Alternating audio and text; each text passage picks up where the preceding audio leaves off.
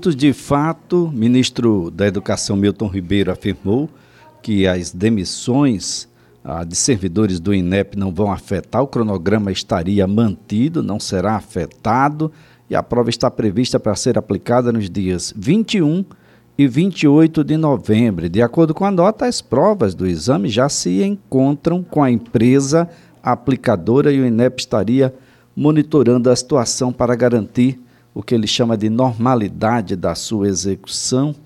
É tudo muito preocupante, né? porque o, o Enem tem um, um significado diferenciado para essas pessoas todas.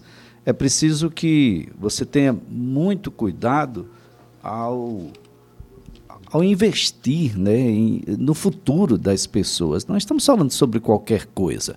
Estamos falando sobre gerações de milhões de brasileiros jovens que já chegam desesperançados à faculdade, ao mercado de trabalho extremamente difícil.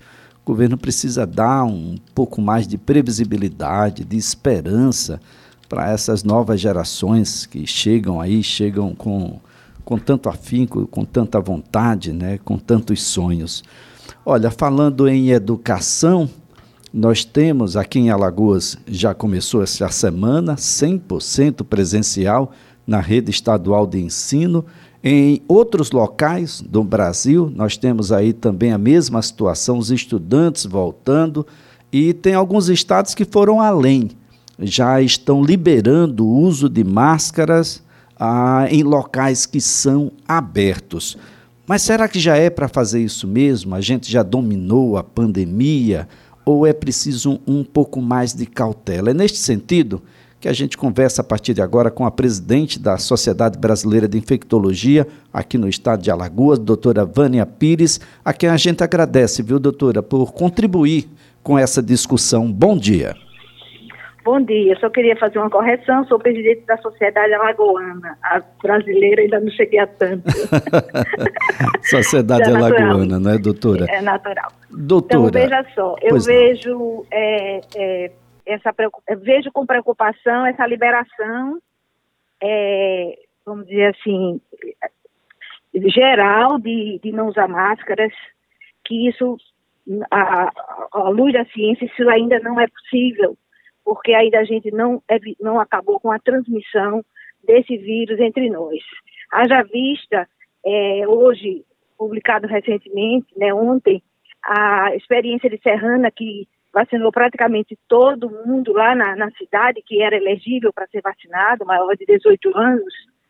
E a gente está vendo agora a, é, triplicar o número de casos novos em Serrana, quando a população foi totalmente vacinada é, vamos dizer assim, das, dos, dos, indivíduos, é, vamos dizer, assim, elegíveis para ser vacinados. E é, não, não aconteceu o número de mortes aumentando ainda, né? A gente acredita que isso não vai acontecer. E é importante entender que qualquer que seja o imunizante, Pfizer, Moderna, é, Janssen, Coronavac, qualquer um, ele tem um limite de tempo máximo de permanência, de, vamos dizer assim, de de prevenção para essa vacina. Ela não é uma vacina, vamos dizer assim, é, é, é área eterna. Então, em torno de seis meses. Tanto é que as pessoas estão revacinando é, os indivíduos que se vacinaram há seis meses. Então, o vírus não deixou de circular. Nós, aqueles indivíduos que foram imunizados estão perdendo a sua imunidade a partir dos seis meses, até menos um pouco. E nós não podemos abrir mão do uso de máscaras ainda, de evitar aglomerações. E por isso que eu acho que a gente tem que ter parcimônia nessas condutas. Claro que aqui o mundo tem que, tem que, vamos dizer assim, que mover, a gente tem que ir para a escola, tem que trabalhar, mas com os cuidados que são necessários. É, voltamos à aquela fase de uma impressão equivocada sobre vacinação. Ela é tão eficaz, doutora, que em alguns casos erradicaram doenças. E uma vez erradicadas essas doenças, as pessoas começaram a achar de que as doenças não existiam e de que não precisavam continuar se vacinando para que elas continuassem como erradicadas. Eu falo aqui do sarampo, da rubéola, poliomielite e tantas outras aí. Parece-me que a gente está nesse mesmo caminho com a situação da Covid-19. A eficácia das vacinas elas, ela está se mostrando, se notabilizando. E a população e os governos em geral, as autoridades em geral, começam a ter aquela impressão equivocada de que, olha, já está tudo bem e a gente pode fazer tudo o que bem quiser. É assim? É, pois é. Então é uma preocupação, né, para nós que, que vemos as coisas acontecerem. Infelizmente, as vacinas que estão sendo utilizadas ainda no mundo, elas não têm uma validade é, permanente. Ela tem um tempo médio de, de, de eficácia, é, principalmente contra casos novos. A gente não tem visto isso em mortes, graças a Deus, né? Mas em novos casos. E quando você tem novos casos, você tem aqueles indivíduos que são mais é, debilitados e que podem realmente evoluir para óbito.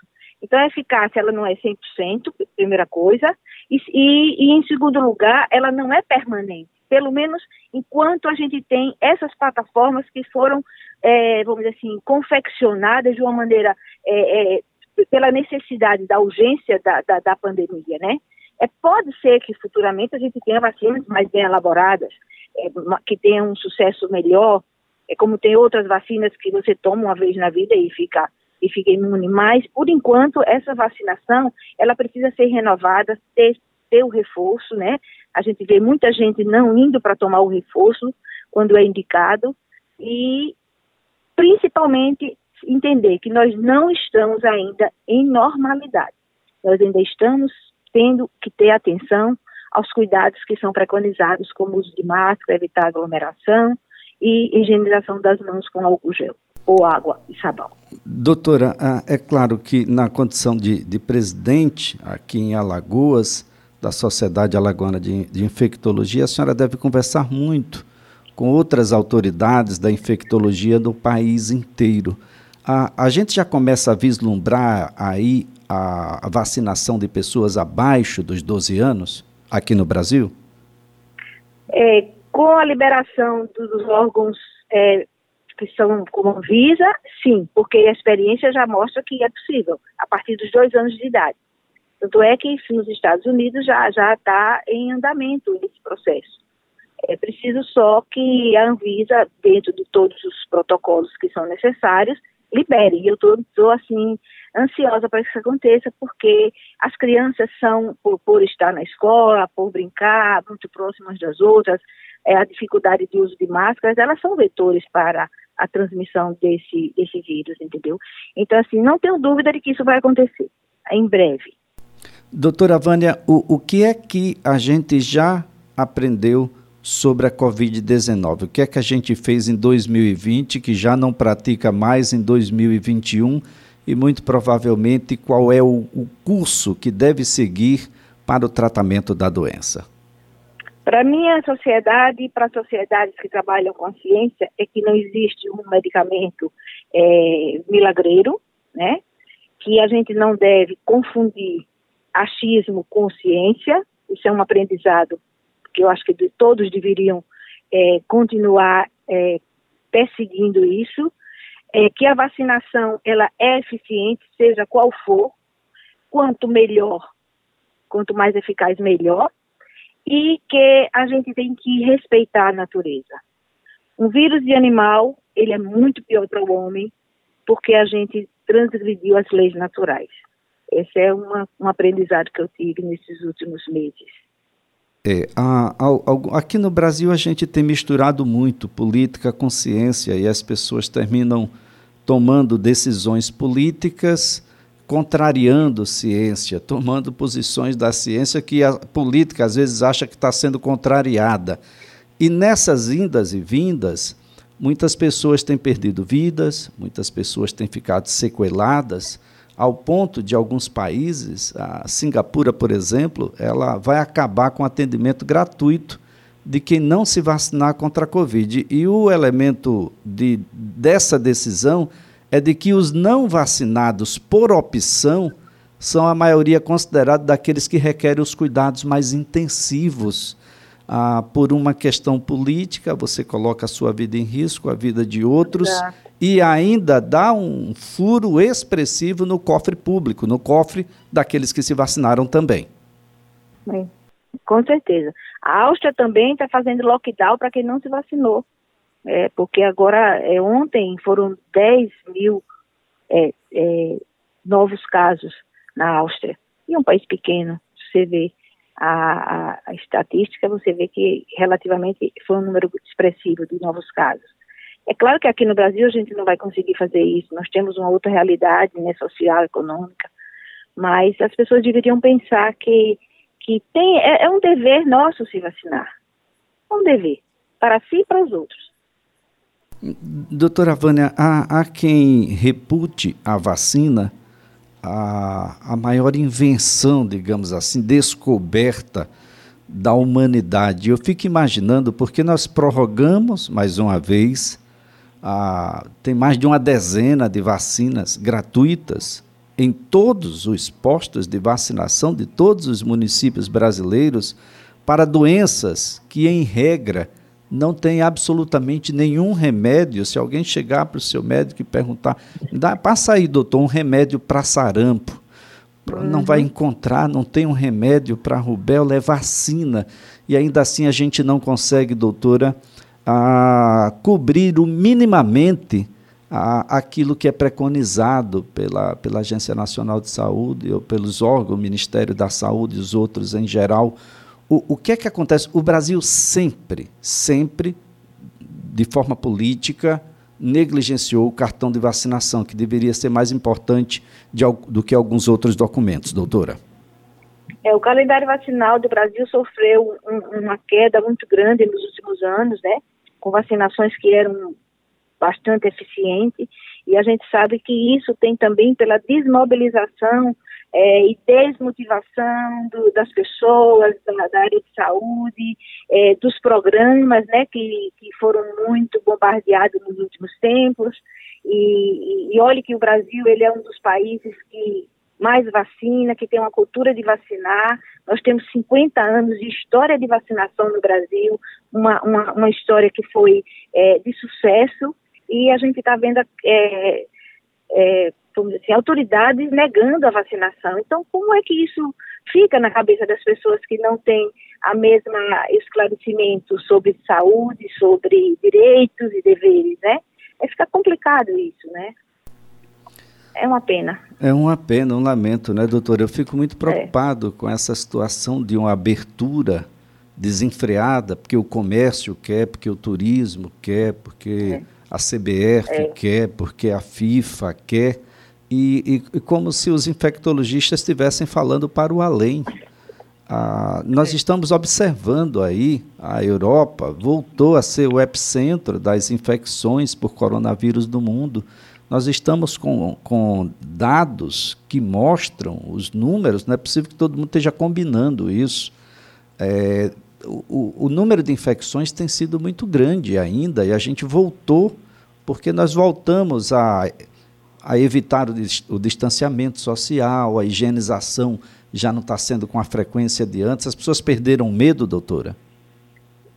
É, banalizou, porque diminuiu o número de casos, diminui, com, quando você diminui o número de casos, você diminui o número de mortes, isso aí é uma coisa é, é, que acontece, não é que o vírus ficou mais fraco, é que tudo a gente sabe que em 100 pessoas, 15 vão complicar. Se você tem 10 casos, 1,5. Então, é claro que você vai encontrar menos casos graves. Não significa que isso não aconteça. Mas, se ocorre uma variante, se as pessoas não se vacinam e, de repente, é, o número de casos começa a crescer, com variantes que ninguém sabe qual é o futuro delas, aí a gente não, não tem como prever o que é que pode acontecer no futuro, né? É esse o nosso medo, é o nosso receio, é a nossa é, luta para que as pessoas cuidem e cuidem dos outros. Bem, muito tem se comentado sobre um passaporte sanitário. Eu, eu vou estender aqui aos nossos ouvintes um, uma ideia. A França, por exemplo, estendeu a obrigatoriedade desse passaporte até julho do ano que vem, até julho de 2022. E olha, não é para você entrar em estádio de futebol, não, é para entrar em qualquer lugar, um bar, um restaurante, um hospital, a, a, a exceção, na verdade, são as emergências, mas shops, lugares com 50 pessoas ou mais, já há a obrigatoriedade de um, de um passaporte sanitário. Aqui no Brasil, a gente tem, ah, não, se o evento for com recursos da Lei Rouanet, não precisa passaporte. Se o evento não for, aí vai depender de cada estado. Isso é uma situação de extrema irresponsabilidade, doutora. É, é isso mesmo. Eu, eu, não, eu fico muito preocupada com esses viés né, que acontecem para que você se livre de uma situação, se livre de outra. É como se, por uma situação de, de vamos dizer assim, de ideologia, você está mais livre do que o outro de se vacinar e, e, e de adoecer consequentemente, né?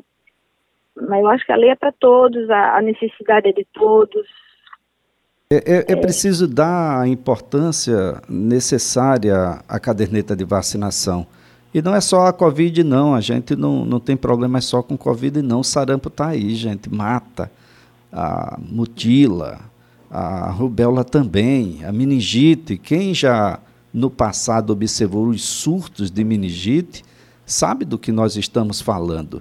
Então, a caderneta de vacinação precisa a, primeiro ser digitalizada e a gente poder ter a todos, em qualquer lugar, acesso a que aquela pessoa recebeu a vacina A, B, C, D, E, é, e por aí vai. Segundo, isso tem que ser um critério para tudo, para você entrar na escola pública ou privada, no emprego público ou privado, ou frequentar os locais. Definitivamente, isso é surreal, misturar política com esse ah, com, com, essa situação é de uma irresponsabilidade muito grande. Mas, doutora Vânia, eu, eu quero, antes de mais nada, lhe agradecer pela gentileza de nos atender. É, a gente deve ter um pouco mais de cautela, não é, doutora? Não, não, não, precisa abrir tudo agora, o mundo não acaba agora, mas vai acabar se a gente continuar com essa conduta sempre ostensiva às questões que a gente já tem conhecimento científico. Certamente. E eu queria, assim, fazer um apelo para as, as, os médicos, os, os profissionais de saúde, que lembrem-se que vacina não é coisa só de criança. A gente precisa pensar que o adulto, o idoso, tem um calendário próprio para vacinação. E que a vacina é um ato que faz parte de uma consulta médica. Muito bem, doutora Vânia. Muito obrigado mesmo.